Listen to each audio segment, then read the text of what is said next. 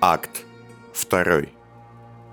Интерлюдия 117. Неужели? Сам хмурый вестник явился? Гелиция Аубвельс изучала донесения о будущей повстанческой акции под названием «Марш тишины», хотя стоило бы леди заниматься подготовкой ежегодного отчета к заседанию Большого Совета.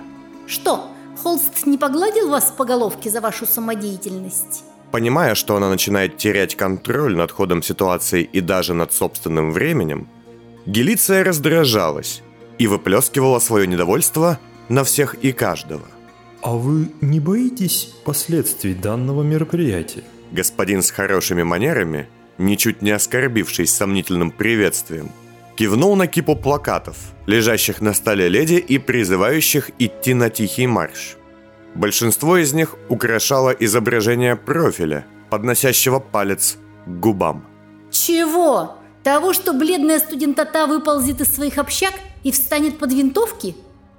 Это совершенно проигрышная для мятежников ситуация при любом раскладе. Почему же? Серьезно? Вы задаете такие вопросы? Вас Холст что, взял к себе на побегушки из сострадания? На очередную едкость господин с хорошими манерами ответил молчанием.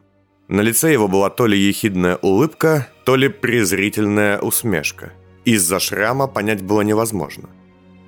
Гелиция, от такого спокойствия немного пришедшая в себя, села за стол и закурила, похлопав по папке с печатью доступа только для высших должностных лиц. Все просто. Начнут они прорыв, пам-пам, злая оппозиция поставила детей под стволы – Родители убиты в гневе, общественность в непонимании и безразличии. А будут стоять, как заявили? Ха! Тупая оппозиция может только выйти и помолчать. Прошу прощения, но если они все же прорвутся, скажем, среди них будут обучены бойцы мятежников. Маловероятно. Но возможно. Тогда мы перебросим туда часть сил, охраняющих входы в кольцо. И боюсь, профиль именно этого и хочет отвлечение, разделение и штурм. Марш тишины – это явно лишь прикрытие. Господин с хорошими манерами тоже закурил, и на этот раз было понятно, как он улыбается. Вы хмылитесь, мой красивый вестник, словно вам есть что сказать? Да, я взял на себя смелость помочь вам в этом мероприятии. С этими словами он вытащил из портфеля несколько карт и разложил их на столе, став водить пальцем по шуршащей тонкой бумаге. Аллея науки и техники, по счастью, может быть блокирована и перекрыта гигантскими гермозатворами здесь и здесь. Чтобы не думать об этом, ваши люди просто займут два пункта управления затворами и перекроют их, если ситуация станет критической. Гелиция привстала и наклонилась над картой. Затворы эти против пожаров, заражения. Это зона влияния службы экостабильности. Нам не договориться с ними. Прошу меня простить, Гелиция. Я вас не люблю. Очень. Но я вас уважаю. Однако подобная трусость... Вы в самом деле боитесь СЭС? И полагаете, что нужды страны... Выключите ваш манипулятор. Проще сразу стянуть больше сил. И ослабить другие направления? Этого они и ждут. Марш тишины – лишь отвлечение внимания. Я ведь не предполагаю эту атаку. Я знаю о ней. Леди Аубвельс потушила сигарету в технологичной пепельнице, тут же перемоловший окурок в пыль, и пристально взглянула в глаза собеседника – Порой мне кажется, что вы забыли, на кого работаете. Холст знает о вашем плане? Нет, он прислушивается ко мне все меньше после ваших наветов. И вы хотите, чтобы я предложила этот план? У нас общее дело. В случае успеха мне слава не нужна, а в случае провала вам влетит меньше. Какая же вы все-таки скользкая гадина! Дайте бумаги, ладно. Я обсужу это с холстом с глазу на глаз и решу. Господин с хорошими манерами развернулся было к выходу, но остановившись, спросил через плечо. А что, вы часто с ним видитесь? Да. Прошу меня простить. но мне кажется, вы немного лукавите. Сказал он с надменной улыбкой С чего бы? Доброго вам дня. И вышел из кабинета Гелиции. Леди Аубвельс немного посидела за столом, затем медленно вытащила инфограф и написала холсту сообщение. Это холст. План оценен. Согласован. Дается дозволение. Выполняйте. Никаких ошибок. И подготовьтесь к ежегодному отчету. Перед маршем тишины занять пункты управления СЭС на аллее науки и техники. Не допускать никого, кроме людей из моего списка. В случае прорыва перекрыть выход с аллеи во второе кольцо. Но только в крайнем случае.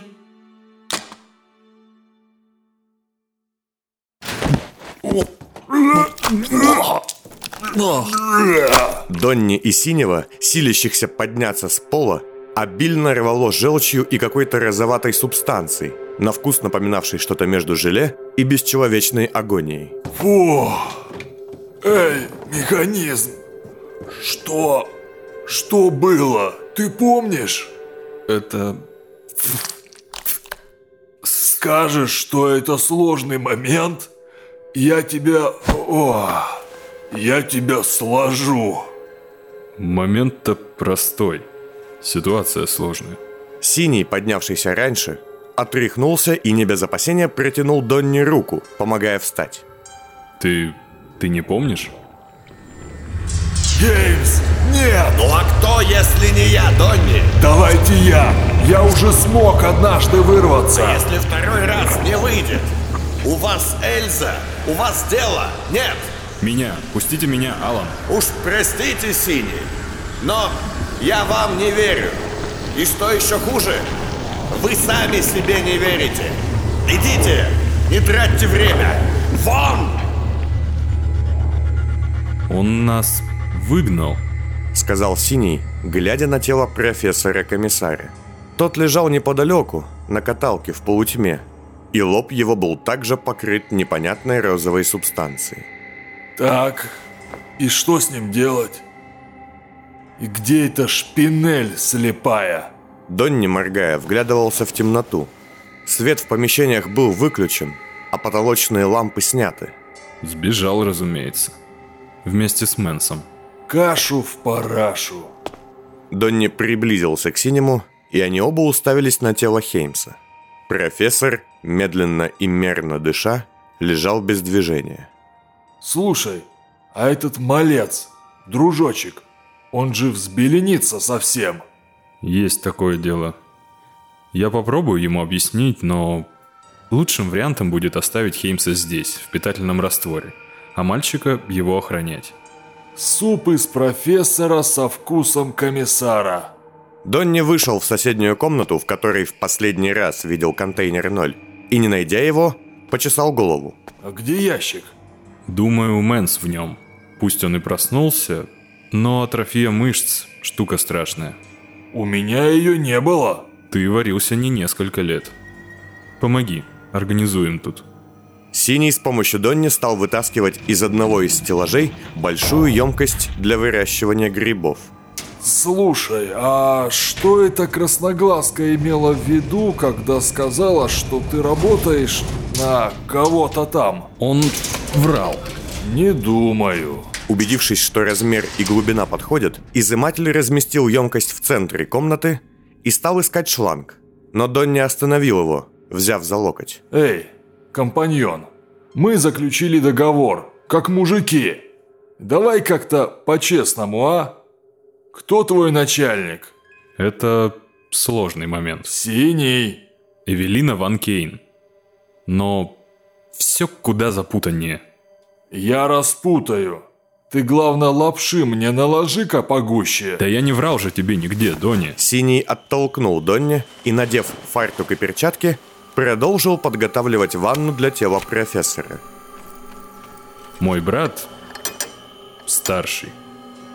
Он тоже был изымателем. Учил меня. Но вместе с этим он делал себе карьеру во власти. Чиновник-изыматель? Донни, тем временем найдя одну реактивную лампу, повесил ее над столом, где лежало тело. О, идеальное сочетание. Не совсем. Он был сначала во внутренней инспекции, потом в разведке. У них было какое-то засекреченное подразделение, лично под несменным. И он даже какое-то время был в доле Бондаря, как разведчик. Я вас всех так люблю за простоту и ясность. Синий, до этого момента продолжавший подготовку для погружения спящего в раствор, остановился. Это, если что, сарказм. Жирный такой. Я могу продолжать? Сыщик отмахнулся. Да пожалуйста. Их было двое деятелей. Он и его коллега Анджей. Они работали в отделе социографической проектировки, поведения и реакции населения. Они любили создавать людей. Ну, не буквально, а брать кого-нибудь, придумывать ему историю, прошлое и внедрять куда надо. Им в этом Бронский помогал? Не знаю. Вот его жена, да, она точно. Помню, что брат рассказывал, как им нравилось делать офицеров, особенно флотских. Мол, это легко и приятно, как мозаику собирать. Но потом у них что-то изменилось в работе. Каким образом? А, дай сюда порошок. Я приправлю нашу Хеймсовку. Вот. Брат как-то стал тяготиться стагнацией своей работы, процессов. И я часто от него слышал... Ну, паузу ты выдержал. Что слышал-то? Включи подачу эмульсии. Слышал о желании создать идею. Это несложно. Людей сложнее делать. Нет, не совсем. Он говорил о том, что хотел бы сформировать новую форму осознания, идею, концепцию, которая была бы доступна каждому. И мне показалось, что он сошел с ума в тот период. Походу, все из родни Болда сошли с ума. Ну, он не совсем из них. До конца он с Маклисом не был, в списке его нет. Его то ли выгнали, то ли... Он сначала верил и в концепт профессоров, и в видение Маклиса – но потом, не знаю, их пути разошлись.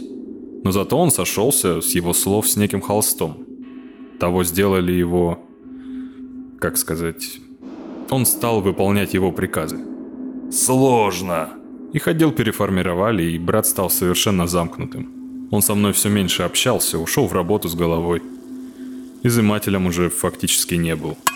И нес какую-то околесицу. Например?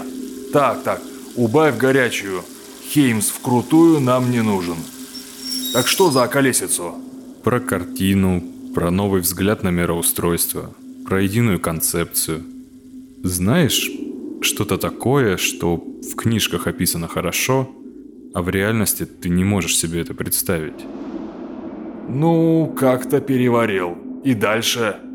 Как-то раз мы с ним лично встретились в Белой Сове, он был совершенно сам не свой. Много говорил о холсте, но не называл ни имени конкретного, ни... Я в тот момент даже не мог понять, есть ли холст как человек. Может, это он сам, или его напарник, или это вообще воплощение какой-то идеи. Но он же был его начальником. Я этого не сказал. Но ты говорил вот только, что твой брат с напарником выполнял его приказы. Именно. Именно это я сказал. Так, мне опять стало жутко. Да. Помнишь, ты говорил мне про зло, Донь? Тогда я это ощутил впервые, хотя не признавался. Резак, визитер – это лишь его прибор, его орудие. Этот самый холст – вот в чем зло. И брат стал просить меня работать с ним. Полагаю, ты послал его куда подальше. Почему? Потому что я видел, что он понимает, о чем говорит. Об экономических системах, о связи производства, науки и искусства. О новом методе мышления и полностью написанной заново картине мира. Но он-то понимал, а я нет. Я не был способен его понять. Как бред при шизофазии? Связано, но не ясно. Да. Но в отличие от бреда, ты видишь, что собеседник четко осознает эту схему. Чужеродную, чуждую. Как такое может быть? И как другие подельники его понимают? все его подельники верят в другую идею, более понятную. В меритократию, во власть избранных и достойных. Он обманывает каждого из них, этот холст, по-своему. Заставляет каждого думать, что именно он и есть вершина плана. Но по факту холст играет только на себя. И его итог, его финал – это что-то бесконечно чуждое. И где этот холст сейчас? Я не знаю. Я спросил брата тогда, можно ли с ним встретиться. И он сказал, что для меня это пока невозможно. Что холст скрывается так хорошо, что даже самые лояльные не могут его найти без дозволения. Что даже сам холст скрыт от себя. Может, он в этой говносказке живет? Ну, в мороке. Нет. Брату особо никогда не было дела до той стороны. И точно нет. Холст это человек. Ну, в определенном смысле. А Ван Кейн тут при чем? Я отказался, а через некоторое время случились те старые события. Заговор, чистки. И брату от холста пришел приказ уничтожить изымателей. Что он и сделал. Судя по всему, не до конца. Да. Он и его напарник убили почти всех. И мы не понимали, что происходит. Люди пытались прятаться, но их находили с легкостью. Все подозревали всех. И я... Я отправился в гости к другу, коллеге, и застал Макса за его убийством. Понял все сразу же. И? И ничего. Ушел. Тогда я ничего не сделал. А вот потом... Синий, наконец закончив подготовку насыщенного состава, снял фартук и перчатки, сел на край стола и закурил. Мы сменили имена, стали пондами, получили инъекции, это не важно. И брат стал искать встречи со мной, хотел объяснить зачем. Я согласился. Но стоило мне увидеть его, как я стал сам не свой.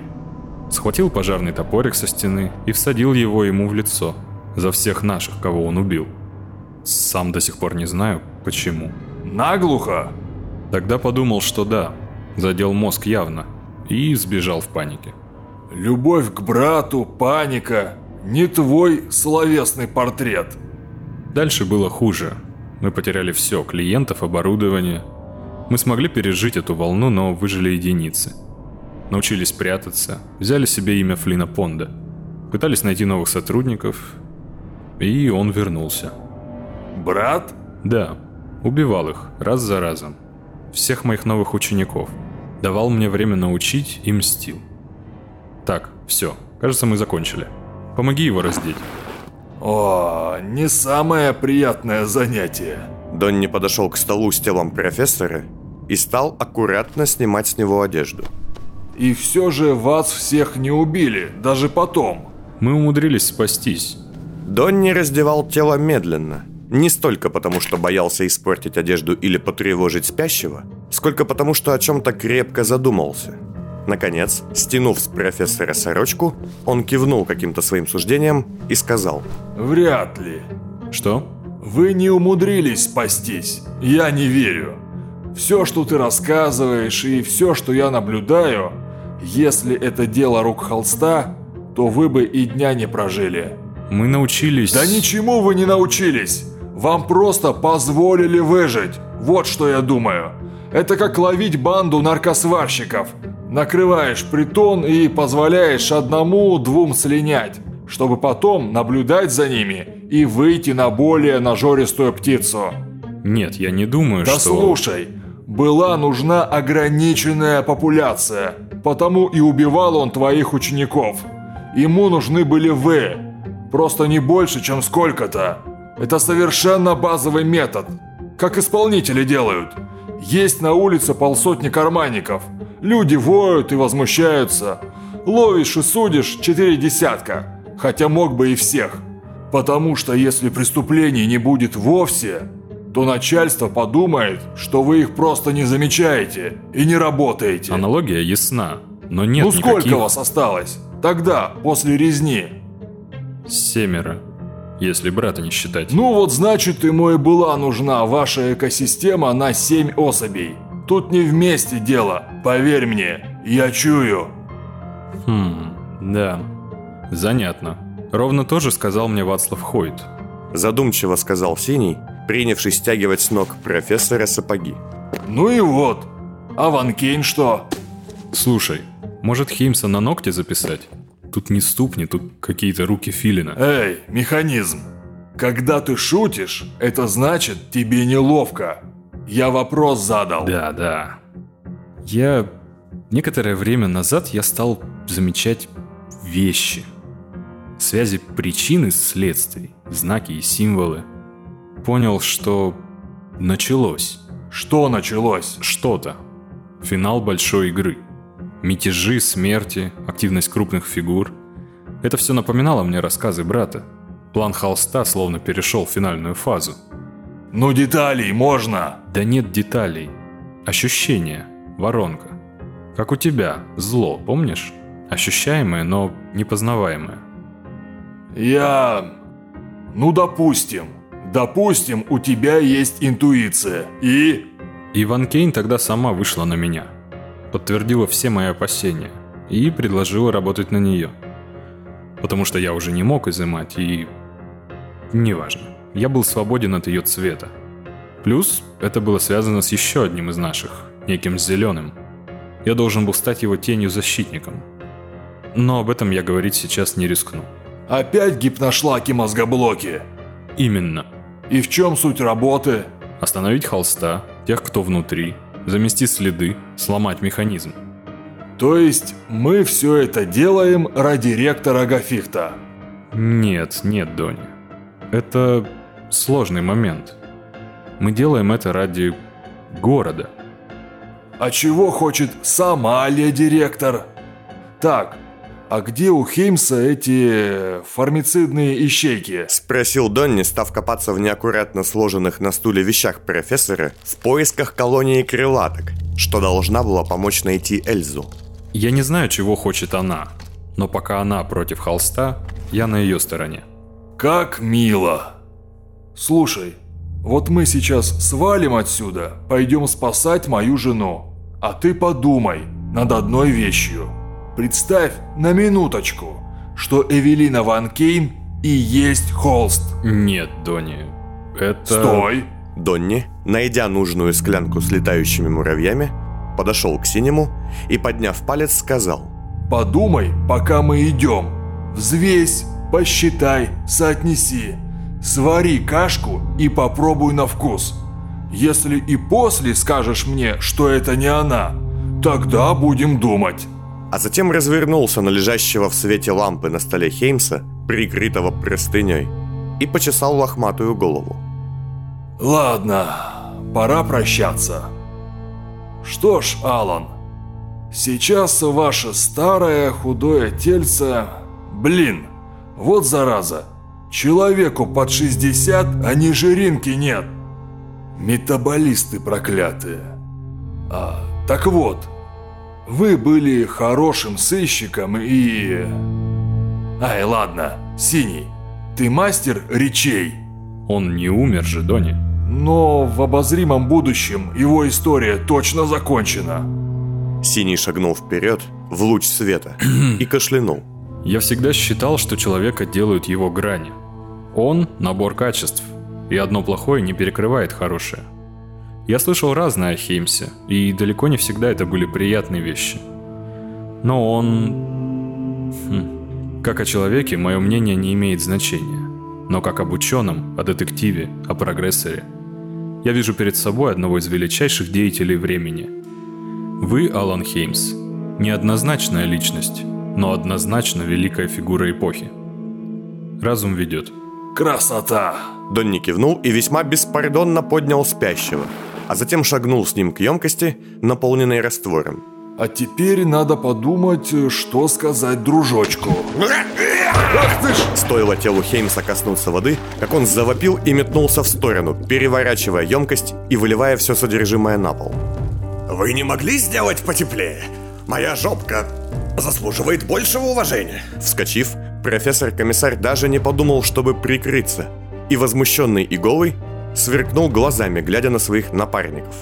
Зрачки его были расширены до предела. Это, господа, это была самая паскудная поминальная речь, что я слышал. Когда я умру, опоздайте на мои похороны, пожалуйста. Что за бред? Хеймс? Как ты не спишь, дед? Да поспишь тут с вами. Холсты, братья, изыматели, ужасные прощальные слова. Помогите. Где одежда? Вы... Вы в норме? О, нет, коллега, совершенно не в норме. Моя норма последних лет – это ужас, тоска, непонимание самого себя, самоненависть одновременно с самолюбованием. Но сейчас, сейчас я един.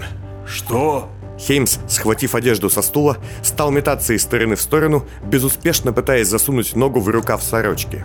Двигаться, двигаться, двигаться. Я, понимаете, я...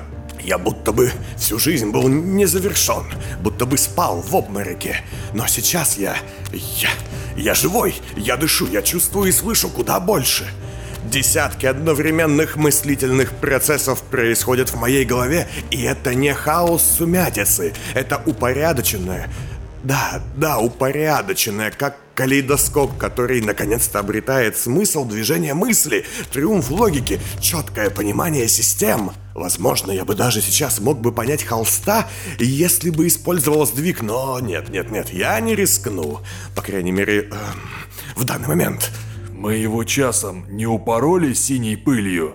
Больше похоже на эффект эматических инъекций. Да нет, поймите, мое тело и разум впервые наложились друг на друга со стопроцентной синхронностью, совпадением. Я осознан. Поняв, что натягивает сорочку вместо брюк, Хеймс бросил одежду в сторону и продолжил мерить комнату широкими шагами. Пальцы его сжимались, руки исполняли какой-то чудный безумный змеиный танец, а глаза сверкали так, что Донни и Синий отошли, боясь об них порезаться. Да, сознание мое все еще повреждено, и это будет со мной до самой смерти. Но ведь смысл не в этом. Я понял всю суть внезапно и очевидно. Volumen Vox. Соединение, точка соприкосновения. Вниз воронки. Глубокий вдох, глубокий выдох. Груз вины, груз прошлого, надменность, чванство, эгоизм. Да, все это я, но в то же время я и куда больше. Как же был прав Бронский. Ну, нет, не, не Бронский, конечно, а тень это вот человеческая в красных очках, обвиняя меня в лицемерии. Я будто бы прятался от себя все эти годы и сам себя догонял. И вот теперь я примирился. Я готов идти вперед. Ох, и я бы сейчас почитал лекцию. Оболью-ка я его ведерком все же. О, отлично. Ведерко, ведерко. Дайте попить, дайте. Хеймс отобрал ведро у Донни и стал жадно пить, а после облил себя остатками воды и встряхнулся, немного приходя в норму. А где шепот? Он теперь моя часть. Он должен был обволочь меня, подавить, забрать, но вместо этого я заполнил им внутри себя какую-то недавно образовавшуюся бездонную пустоту, о значении которой мне ничего не известно. И он стал нулевой точкой весов между моим прошлым и будущим, между моим принятием себя как чудовище и бегством от этого. Э, возможно, коллеги, как-нибудь позже я обязательно расскажу вам, что же там со мной произошло, но не сейчас.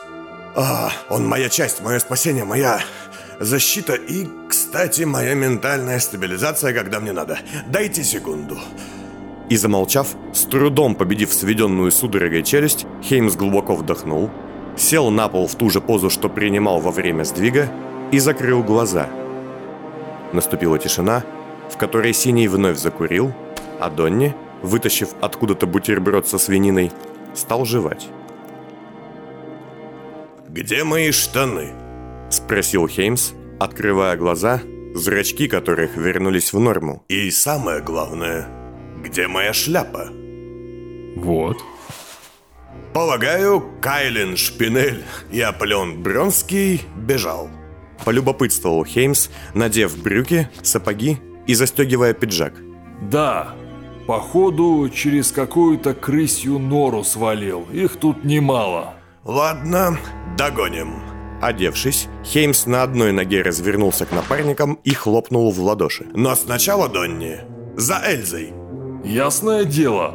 Но ты уверен, что сможешь идти, сухостой?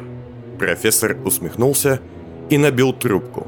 Думаю, Донни, я сейчас даже летать смогу. Итак, обыщите здесь все. Найденные записи с текстом должны быть старыми, до ослепления красного. Нам нужны все указания на возможный способ перехода во второе кольцо. Если не найдете, то воспользуемся документами, что изучил Синий, когда был на складе у Исона Войты. Давайте. И, Донни, серьезно, кто вас так учил складывать сорочки? Для меня это был носовой платок.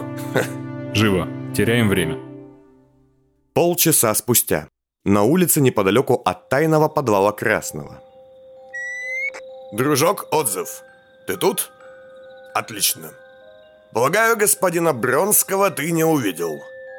Как я и думал. Итак, мы двигаемся к транзитной зоне во второе кольцо на десятом ярусе, в районе Таза. Принял? Что? Улыбаясь, Хеймс поглядел на волновик, а затем убрал его в карман. Ха-ха, он говорит «догоняйте». Какая мальчишеская самоуверенность. Обернулся он к Донне и Синему. Ну, он э, из этих, а мы... В общем, пусть дожидается нас. Знаете что, господа? Я думаю, мы вас там дождемся. Улыбка Хеймса стала выглядеть по-юношески озорной и даже немного зловещей. Дружок, отзыв. Как насчет того, кто быстрее?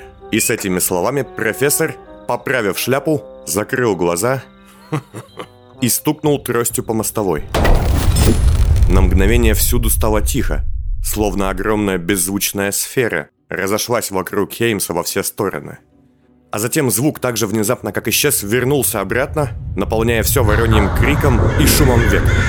Тело ученого вмиг рассыпалось стаей ворон, которые закружились в спираль и умчались вдаль, порхая над жуткими и зубастыми крышами улиц Первого кольца и немало удивляя прохожих.